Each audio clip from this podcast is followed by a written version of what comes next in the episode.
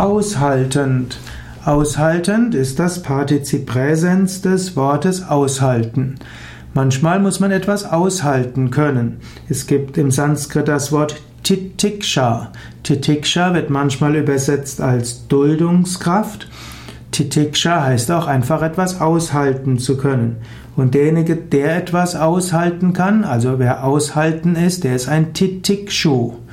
Im Yoga wird gesagt, dass man diese Aushaltungskraft in hohem Maße kultivieren sollte.